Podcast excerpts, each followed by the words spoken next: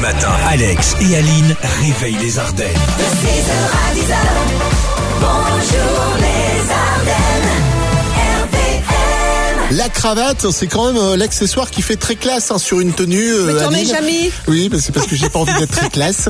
Et c'est justement pour cette raison qu'une américaine a voulu en mettre une à son fils de 12 ans à l'occasion d'un mariage pour qu'il soit bah, tout beau. Oui, sauf que l'heure de la cérémonie approche et au moment de nouer la cravate, ben, ben, elle n'y arrive pas. Alors Ouais, qu'a-t-elle Eh, pas fait facile d'en faire un autre cravate. Ben non.